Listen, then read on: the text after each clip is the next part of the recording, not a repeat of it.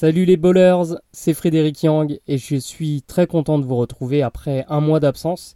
Et oui, j'étais parti en vacances au Canada et, euh, le temps de revenir, le temps de reprendre mes marques. Voilà, j'ai voulu euh, justement prendre mon temps et je reviens un mois après. Euh, sachez que la semaine prochaine, vous aurez divers podcasts. Euh, notamment euh, avec Yonim Fournier, avec aussi Nassourdine Abdillah, et je vais commencer à faire des interviews aussi, et je vais, je vais reprendre un rythme euh, très élevé sur ce podcast. Et aujourd'hui, je vais vous parler du Magic d'Orlando. C'est l'équipe que je supporte en NBA depuis des années. Et comme vous le savez déjà peut-être, j'ai publié une vidéo sur la chaîne YouTube Ballerstock, un vlog. J'ai fait le match d'ouverture Orlando-Houston c'était euh, bah, déjà il y a un mois, le 25 octobre, euh, à Orlando. Donc, euh, donc vous pouvez voir ça sur la chaîne YouTube Ballerstock. Et j'en profite aussi pour vous annoncer que j'ai lancé en fait divers comptes dédiés à ma passion pour Orlando. Le compte s'appelle Orlando et Magic. Magic avec un C à la fin. Donc on peut me retrouver sur Twitter qu'on appelle désormais X et également sur Instagram. Donc le compte sur Twitter c'est at Magic et Orlando, donc Magic avec un C, mais si vous tapez Orlando et Magic, vous devrez euh, me retrouver facilement. Et sur Instagram, c'est Orlando et Magic 1989, qui est l'année de création de la franchise. Et j'ai également créé euh, un blog euh, sur Substack, donc vous pouvez retrouver tous mes articles d'analyse et mes reviews. Donc euh, je fais des récapitulatifs de matchs après chaque match et d'ailleurs je vais vous publier ça euh, dans ce podcast. Je vais vous montrer la, je, vais vous faire écouter donc la review euh, du match contre les Denver Nuggets. Donc pourquoi parler d'Orlando? Et eh ben, parce que Orlando est tout simplement deuxième de la conférence Est avec 10 victoires et 5 défaites. Alors oui, il y a plusieurs équipes à 10 victoires et 5 défaites à l'Est. Euh, donc euh, on est à égalité finalement avec euh, Philadelphie, avec Miami, avec Milwaukee. Mais c'est une très bonne surprise et, justement je voulais vous parler de, ça. Je voulais parler du, Magic et je voulais surtout vous annoncer que vous pouvez retrouver plein d'articles autour du Magic d'Orlando. Donc sur Orlando et Magic avec un C.substack S-U-B-S-T-A-C-K.com et vous retrouvez donc des reviews et aussi des analyses euh, plus approfondies avec des images, avec des vidéos. Euh, c'est très bien fait. Franchement, je vous le dis, euh, je passe du temps pour, pour ça et, je mets beaucoup d'applications. Donc, je vous conseille de voir ça si vous aimez le Magic d'Orlando et si vous aimez le basket tout simplement. Donc je voulais vous parler donc de ce début de saison vraiment impressionnant, vraiment surprenant de la part du Magic avec des, chiffres en particulier, parce que euh, euh, c'est assez, euh, intéressant de voir comment le Magic arrive à, se débrouiller, arrive à gagner autant de matchs en étant, vous allez le voir, aussi faible en attaque. Donc c'est une équipe qui est vraiment tournée autour de la défense. C'est une philosophie, c'est une identité de jeu qu'a mis en place Jamal Mosley, le coach du Magic d'Orlando, pour sa troisième année. Et là, c'est vraiment tous les, tous les bénéfices euh, lui reviennent, enfin tous les lauriers doivent lui revenir parce que il a vraiment été euh, excellent euh, sur, la mise en place de cet état d'esprit. Déjà depuis l'année dernière, on voyait qu'il y avait des, choses qui se mettaient en place. Et, et, donc, on va revenir plus en détail sur la défense du Magic. Donc, la défense du Magic est la deuxième de NBA en termes de defensive rating, soit de points encaissés sur 100 possessions. En tout cas, c'est le cas sur le site Basketball Référence qui est du coup, la référence en termes de stats, donc deuxième avec 107,8 points encaissés par match, mais sur un autre site qui est beaucoup plus précis, Cleaning the Glass, euh, qui retire euh, euh, les, moments, le garbage time et aussi les possessions précipitées en fin de carton, qui peuvent aussi impacter les stats. Et ben, le Magic n'est plus que quatrième derrière Boston et Houston avec 108 points et Minnesota évidemment avec 108 points encaissés sur 100 possessions. Donc même si les stats euh, divergent un peu, le Magic d'Orlando fait partie du top 5 défensif de NBA. Mais ce qui est intéressant, c'est de savoir comment ils font. Alors quand on regarde l'efficacité de l'adversaire au tir, on peut voir que le Magic n'est que 15e de NBA avec 54,1% de réussite concédée à l'adversaire. Et je vais quand même préciser aussi une chose sur l'efficacité de, de l'adversaire, c'est que le Magic est quand même très très bon sur l'efficacité concédée au niveau du cercle, ce qui euh, en fait est le tir le plus rentable du basket, parce qu'un tir près du cercle, ben, forcément ça a plus de chances de rentrer, et eh bien le Magic, lui, est très bon pour, faire baisser ses pourcentages avec 61,4% euh, de réussite concédés. C'est le cinquième meilleur total de NBA, sachant que la moyenne en NBA est de 65,6%. Donc grâce à ces joueurs grands, à ces joueurs mobiles, à ces joueurs très bons pour protéger le cercle, eh ben le Magic euh, parvient à faire baisser ses, pourcentages. C'est quand même très positif, sachant que le Magic concède quand même 37,2% de réussite à 3 points, ce qui, le classe 20e de NBA, alors que la moyenne est de 36,7, donc c'est largement moins bien. Et encore, cette stat, euh, elle est aussi, elle a été euh, mise, euh, mise à défaut, on va dire, par, par les derniers matchs où les Raptors et les Nuggets sont extrêmement bien, extrêmement bien shootés contre le Magic. Donc voici ce qui fait baisser sa capacité à justement perturber l'efficacité de l'adversaire. Alors comment expliquer que le Magic est aussi bon en défense? Eh bien, son point fort, c'est les pertes de balles provoquées. 17,8% des possessions de l'adversaire se transforment en ballons perdus, c'est-à-dire que le Magic est, euh, est, vraiment très très fort pour justement provoquer des pertes de balles avec l'envergure de ses joueurs. On rappelle qu'il y a trois joueurs dans le 5 de départ qui, qui, sont au-dessus de 2 mètres, qui font plus de 2 mètres 8. On a Franz Wagner, on a Paolo Benquero et on a Goga Bitadze. Et quand c'est pas Goga Bitadze, bah c'est, euh, Wendell Carter Jr. Donc en fait, on a la taille. On a Jonathan Isaac aussi qui fait 2 mètres 10 qui sort du banc. Donc cette longueur-là, cette mobilité, elle gêne vraiment les adversaires. Surtout qu'on a une pile électrique avec Jalen Suggs qui fait vraiment un début de saison euh, exceptionnel. Donc le Magic est, vraiment très fort pour récupérer ces, ces ballons-là en défense et on va le voir que ça va se convertir aussi en attaque. Donc là, on va rester quand même sur la défense. L'autre point fort du Magic en défense, c'est les rebonds défensifs. Le Magic ne concède que 25,9% de rebonds offensifs. Donc il faut comprendre que sur, euh, sur 100 tirs et 100 rebonds joués sur son panier, le Magic ne concède donc que 26 rebonds offensifs, ce qui les classe 7 de NBA. Il faut savoir que cette stat était même meilleure avant le match contre les Nuggets, parce que euh, j'en ai parlé hein, du, match contre les Nuggets, et d'ailleurs je vais vous mettre l'émission, la review juste après. Bah, les Nuggets ont pris 17 rebonds offensifs, ça a faussé bien sûr les, résultats, en tout cas ça, ça, a mis un coup en fait à cette statistique, parce que le Magic était dans le top 3 de NBA avant ce match. Et la dernière chose importante à souligner en défense, c'est que c'est une équipe qui est très bonne en transition défensive. Elle ne concède que 13,2 points par match sur des contre-attaques. Ça, ça la classe à la 8 place euh, en NBA. Donc euh, voilà pour les tendances défensives. Au niveau de l'attaque, vous allez voir que ce n'est pas forcément euh, très très bon.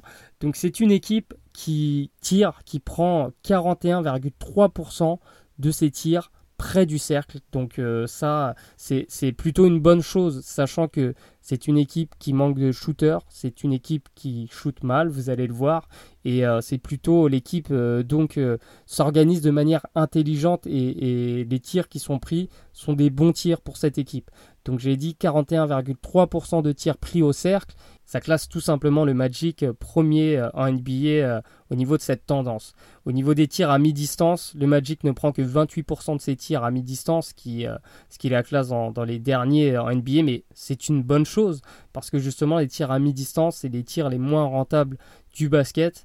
Et enfin, pour les tirs à 3 points, l'équipe ne prend que 30,8% de tirs à 3 points par match. Pareil, ça la classe au bas du classement, à la 27e place. Mais c'est une bonne chose parce qu'on l'a dit, c'est une équipe qui manque de shooters, donc la répartition des tirs est cohérente. Au niveau de l'efficacité, bah là ça grince un peu. Sur les tirs près du cercle, le Magic ne tourne qu'à 65,4%. C'est tout juste la moyenne au niveau euh, des tirs à 3 points, et eh ben, le Magic est aussi euh, euh, mauvais élève puisqu'il est à la 28e place avec 34,8% de réussite seulement, sachant que la moyenne est de 36,7% de réussite à 3 points. Donc là, c'est vraiment un gros problème de cette équipe. Mais comme je vous l'ai dit, elle arrivera quand même à se débrouiller pour marquer des points et pour gagner des matchs. Eh bien, quand on regarde les statistiques avancées, on peut voir que cette équipe est l'une des meilleures au rebond offensif, puisqu'elle arrive à convertir 30,8% des tirs manqués en rebond offensif, ce qui la classe à la cinquième place de NBA euh, dans ce domaine-là. Et surtout, sur 100 tirs ratés, elle arrive à marquer 27,1 points, ce qui la classe troisième de NBA.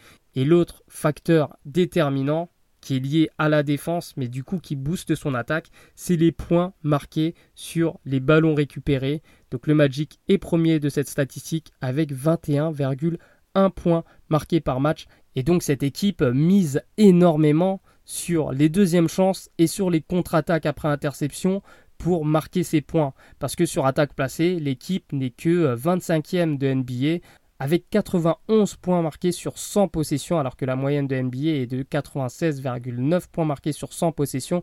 Donc ça reste quand même assez léger.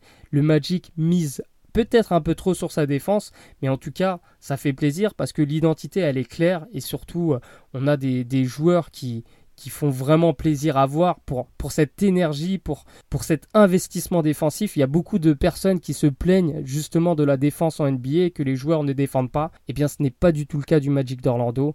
Et euh, on a un joueur euh, qui illustre très bien ça, c'est Jalen Suggs. Jalen Suggs, c'est vraiment euh, une pile électrique.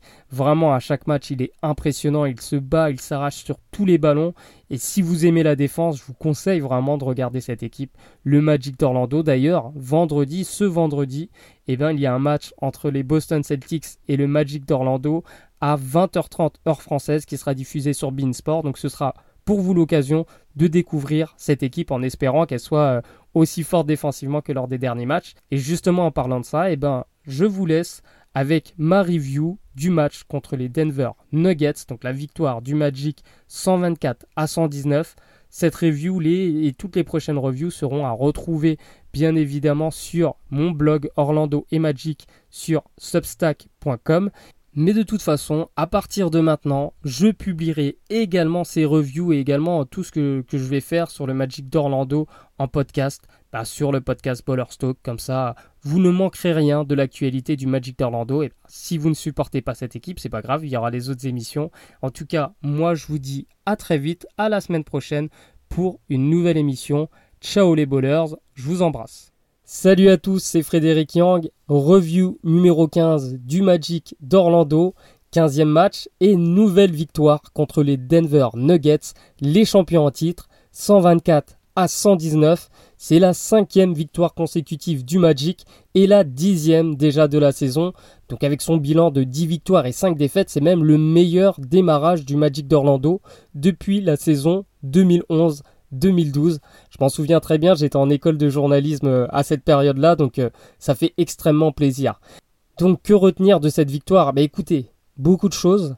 C'était un match étrange, dans le sens où le Magic a été moins bon, ou a été contraint à être moins bon, dans des domaines où il excelle normalement en défense. Euh, je vais vous prendre un, donner un exemple. Le Magic est l'équipe qui provoque le plus de pertes de balles aux adversaires cette saison, mais contre les Nuggets, ils n'en ont provoqué que 10. Donc que 10 entre guillemets. Euh, contre Toronto, par exemple, c'était 23. Et, si on prend une meilleure équipe comme les Bucks, bah, c'était déjà, enfin, c'était 19 pertes de balles provoquées. Donc là, le Magic n'a pas rayonné comme il a l'habitude sur, euh, le fait de provoquer des pertes de balles, mais ils ont quand même intercepté 9 ballons qui ont permis d'inscrire 17 points. Donc euh, voilà, le, Magic a quand même eu un impact sur ça, mais ça, a été quand même nettement moins, moins évident, nettement moins impressionnant que d'habitude, et c'est normalement ce qui fait la force de sa défense. Deuxièmement, l'autre force du Magic, c'est de verrouiller le rebond défensif.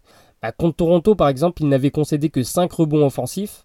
Et bien là, contre les Nuggets, c'était complètement l'inverse. Les Nuggets se sont régalés. Ils ont pris 17 rebonds offensifs, dont 7 pour le seul Aaron Gordon, l'ancien de la maison. Donc sur ce match, Orlando n'a récupéré que 63% des rebonds qui se sont joués sur son panier. Et normalement, c'est plus de 75% de, rebonds verrouillés. Donc là, vraiment, ils ont souffert. Ils ont souffert parce que Jokic et Gordon ont concentré tellement d'attention sur eux, sur leur tir près du cercle, parce que c'est deux joueurs très dangereux près du cercle. Euh, que, les joueurs du Magic en fait étaient plus concentrés à les empêcher de marquer sur leur première tentative et du coup ils ont été plus vulnérables sur les secondes chances euh, et il faut savoir que les rebonds offensifs ils sont corrélés avec justement avec l'agressivité près du cercle. Parce que quand on essaie d'empêcher un tir près du cercle ben, c'est sûr que derrière sur le rebond offensif on est plus vulnérable. Parce que euh, bah, on, est là on, défend pour contrer le tir. Et finalement on, on n'est pas forcément euh, attentif sur les secondes chances et, c'est pour ça que euh, les, Nuggets se sont régalés, notamment Jokic et Gordon. Jokic qui prend 5 rebonds offensifs et donc Gordon 7. Euh, et, ça a mis quand même le Magic en difficulté. Mais, mais malgré ça, malgré les 119 points encaissés, j'ai trouvé que la défense du Magic a été bonne. Elle a été bonne notamment parce qu'elle a réussi à faire baisser la réussite des Nuggets près du cercle. Et malgré ce que je viens de vous dire, parce que dans ce match, les Nuggets ont tiré qu'à 60% près du panier. sachant que habituellement, ils, ils sont à 68%. Donc là, on est, on est vraiment euh, sur, euh, sur des chiffres qui sont moins bons pour les Nuggets.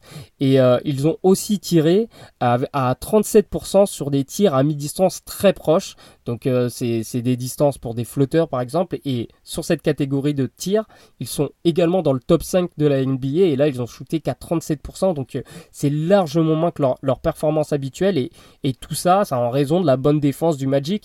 Notamment Goga Bitadze qui avec son envergure gêne. Alors certes, il a pris le feu hein, contre Jokic. Jokic qui met 30 points, mais il a, il quand même cet impact parce qu'il a, il cette envergure et, euh, sur la fin de match notamment, il a gêné euh, Reggie Jackson sur des switches, donc il, a toujours, il a, il a quand même une certaine mobilité. Donc euh, malgré le fait qu'il encaisse 30 points contre Jokic, d'ailleurs, bah, c'est quasiment tous les intérieurs de la ligue qui vont prendre 30 points contre Jokic. Je trouve que Bitadze a, fait un bon match défensif et Franz Wagner aussi. Il a eu un bon passage, il a réussi euh, deux contres dans ce match et aussi Paolo Benquero. Je lis souvent moi que, que Paolo Benquero n'est pas un bon défenseur parce que ses statistiques avancées défensives ne sont pas impressionnantes. Et eh ben moi je, ne suis pas du, tout d'accord avec cette vision. C'est là la, limite aussi, des statistiques, c'est qu'il faut regarder les matchs. Il faut regarder les matchs pour prendre conscience de, quel est le potentiel du joueur. Alors certes, ben, Benquero, en fait, il n'a pas des bonnes stats sur la protection de cercle parce qu'il arrive souvent en position d'aide. Il n'a pas une envergure forcément impressionnante et, donc il va, il va souvent bah, encaisser un panier. Mais en fait, quand on le regarde bien, on peut voir à quel point il est polyvalent, à quel point il peut gêner les cinq joueurs sur le terrain. Il a eu des passages défensifs où il a défendu sur Jokic. Alors, comme je vous l'ai dit, Jokic, il, a mis 30 points. Donc il, ne l'a pas euh, forcément arrêté, mais il l'a gêné sur certaines séquences. Euh, et, j'ai énormément aimé aussi ses séquences défensives sur Aaron Gordon.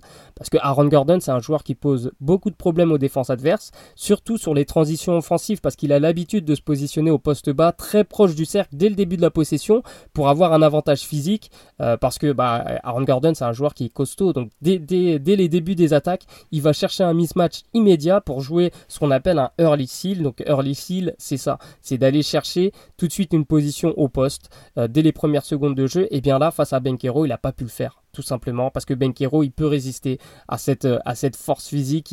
Il, peut il peut résister. Il a la vitesse pour il a il a la puissance pour. Et du coup euh, bah, ce qu'ils ont fait les Nuggets ils se sont adaptés. Ils ont cherché à, à avoir des switches en fait. Et Anthony Black s'est retrouvé à de nombreuses reprises contre Aaron Gordon. il a souffert, il a fait des fautes bêtes, évidemment. Enfin, encore une fois, c'est un peu le défaut d'Anthony Black, il fait beaucoup de fautes sur les tirs, et là il a été en difficulté, et, ce qui explique pourquoi il n'a joué que 15 minutes euh, dans, ce match-là.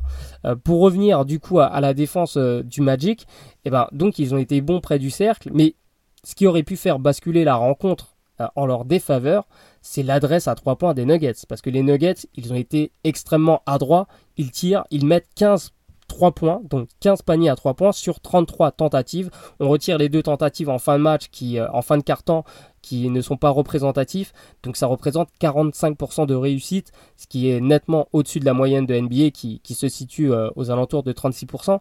Et en plus, c'était des tirs contestés, un peu comme les Raptors. Les Raptors qui avaient, qui mis 14 euh, tirs à 3 points sur 28. Et ben là, c'est encore 15 sur 33. Et c'est des tirs contestés. Et Michael Porter Jr., il en a mis, euh, il en a mis de nombreux comme ça contestés, difficiles.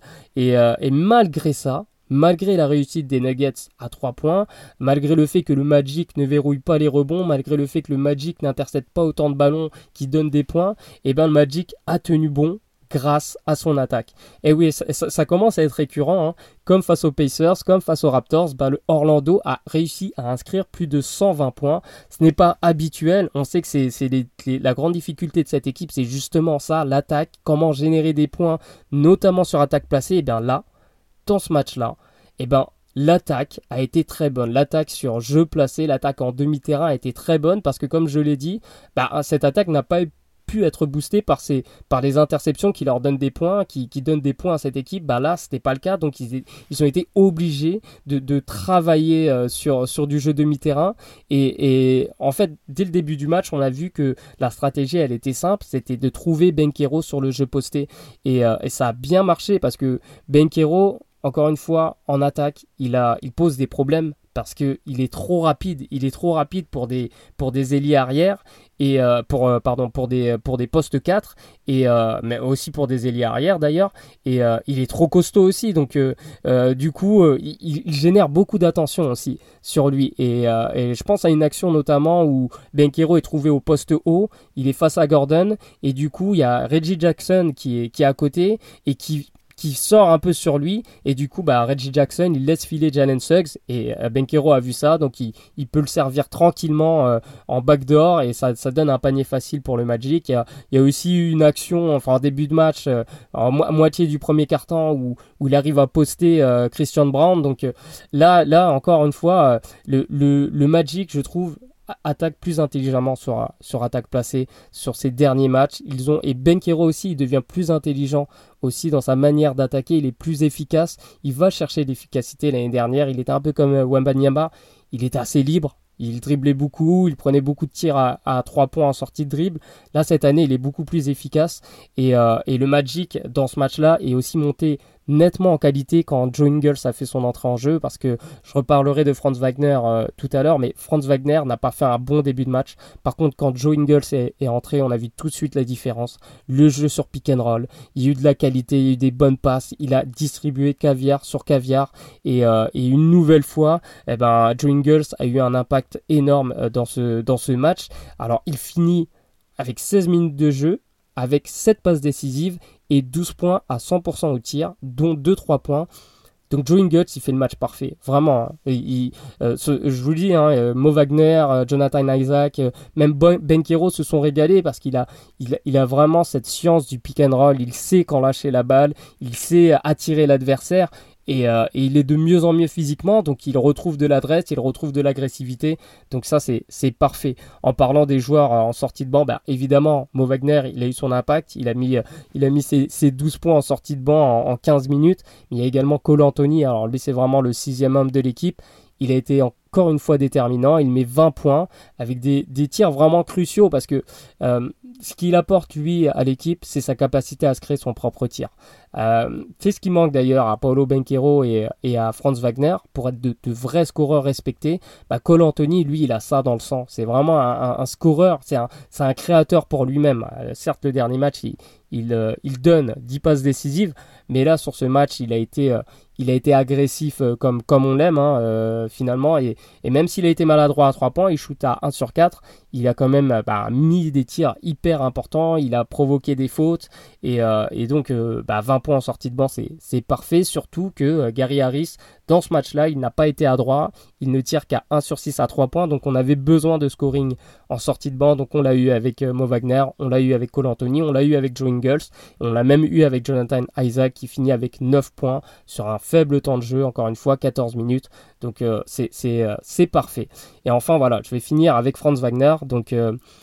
Franz Wagner, je vous l'ai dit, il commence plutôt mal la partie il rate des tirs près du cercle. Il n'est pas encore, il n'était pas agressif. Donc euh, en, fait, à, la mi-temps, il n'était qu'à 3 points. Mais dès le retour des vestiaires, on a pu voir un changement. On a pu voir déjà que son équipe euh, jouer pour lui. Il a été plus agressif, il, est, il a cherché à attaquer Jokic sur les pick and roll. Il a cherché les switches sur Jokic et il l'attaquait à chaque fois. Et euh, du coup, il finit le troisième carton avec 15 points à 7 sur 7 au tir, en prenant euh, voilà, énormément de tirs en début de carton. Et, et dans le dernier carton, quand il a refait son, son, entrée en jeu, quand il a fait son entrée en jeu, et eh ben, il est reparti à la chasse à, la chasse à Jokic. Donc il met tout de suite un panier face à Jokic et derrière les Nuggets s'adaptent. Ils ont réussi à, switcher à temps et c'est donc euh, Porter Junior qui s'est retrouvé sur France, mais France il était trop chaud à ce moment-là, donc il a enchaîné avec un, jump shot, euh, jump shot sur la tête de, Porter Junior et ensuite en fin de match un drive euh, sur Porter Junior avec layup plus la faute qui ont été vraiment, enfin c'est une action clé dans ce match-là. Donc Wagner il finit à rencontre avec 27 points. C'est selon moi son meilleur match depuis le début de la saison. On a retrouvé vraiment le, Franz Wagner qu'on avait vu la, saison dernière, surtout dans les quatrièmes cartons. Bah là c'était un peu la même chose. Dès le retour du vestiaire, il était vraiment plus saignant. Et que dire de Paolo Benquero? Certes, 23 points, enfin 23 points, c'est bien, il tourne à 19 points dans, dans, cette saison en moyenne. Là, il, il, marque 23 points, mais avec un 4 sur 5 à 3 points. Donc ça, c'est vraiment le, boost le plus. C'est quand même incroyable. Sur la saison, Benquero, il tourne à 45% de réussite à 3 points, 20 sur 44. Alors bien sûr, ça ne va pas durer, mais en tout cas, cette adresse, elle est hyper importante en ce moment parce qu'elle booste clairement l'attaque du Magic, mais surtout, s'il continue à, shooter avec de, de, de, cette manière, euh, avec un peu plus de consistance. Je pense pas qu'il va tourner à plus de 40% sur la saison. Il devrait retourner aux alentours de 35, mais même si c'est 35%, déjà ça apporte quelque chose en plus pour cette équipe et ça va libérer lui et ça va libérer encore plus d'espace dans la raquette pour Franz Wagner qui va avoir encore plus de champ et quand, quand Franz Wagner il a du champ pour attaquer euh, sur les drives, il est très très fort donc euh, ça va vraiment booster cette équipe et ça va booster euh, Paulo Benquero, je pense vraiment qu'on n'a pas conscience de son potentiel. Parce qu'on ne voit pas encore les limites de son potentiel. Donc s'il commence à ajouter ce tir-là, s'il continue à être aussi inarrêtable au poste, enfin, il peut progresser évidemment, mais, mais euh, voilà, je pense que ce joueur, il peut vraiment être une superstar. Enfin, moi, c'est ce que j'espère et je pense que je n'ai même pas conscience de son potentiel et personne n'a conscience de son potentiel. Voilà, euh, euh, c'est tout pour ce, pour ce match, pour cette 15e pour cette 15e rencontre de la saison et cette 10e victoire du Magic.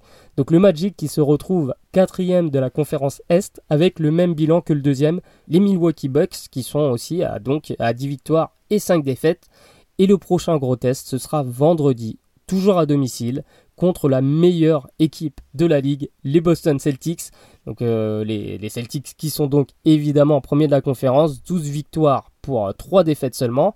Et c'est un match qui va compter pour le In-Season Tournament. Donc il y aura un double enjeu. Si le Magic gagne ce match, ils seront qualifiés pour les quarts de finale. Ils auront un bilan de, 3 victoires pour une défaite, dans ce In-Season Tournament. Donc c'est hyper important. Et en plus, ce match, il sera diffusé à 20h30 heure française sur Beansport. Donc vous n'avez aucune excuse pour manquer ce match. Je vous dis à vendredi et sans doute à samedi Ciao et surtout bonne journée et go Magic Go Magic Together. Allez, ciao